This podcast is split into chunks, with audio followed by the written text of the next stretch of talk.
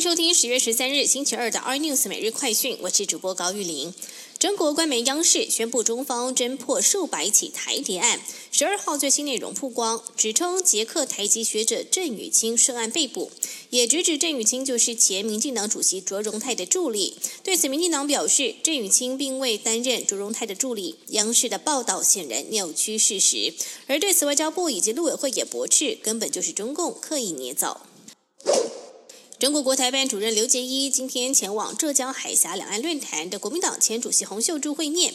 洪秀柱表示，这一趟来的不容易，两岸不往来，心结难解，还说台独是一条自取灭亡的死胡同。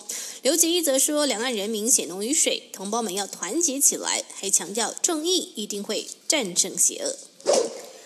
集团至美国威斯康星州设立面板厂，威州当时承诺提供红海约三十亿美元补贴，但由于设厂规模缩小，双方重议合约。威州官方以员工征聘未达标为由，拒绝红海申请的补贴。而红海与威斯康星州经济发展公司执行长则表示，红海设厂规模变得更大，必须要重新议约，才有取得未来补贴款项的资格。又传出重磅的挂牌消息，这次对象是改组完的星光三月。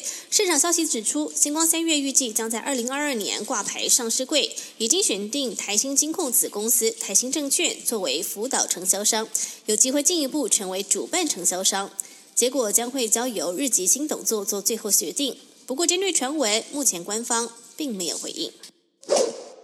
交通部观光局着手展开旅游泡泡的规划。第一个国家锁定零确诊的博流，初步限定旅行团的团体行程。外交部长吴钊燮今天透露，通过机会很大。旅行业者评估将会出现惊人报复式的出国狂潮，也预计机票的价格恐怕不便宜，团费也可能不低。推估最快十一月中或是十二月初就有机会上路。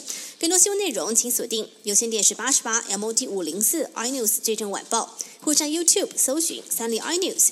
感谢台湾最大 Podcast 公司声浪技术支持。您也可以在 Google、Apple、Spotify、KKBox 收听最新 iNews 每日快讯。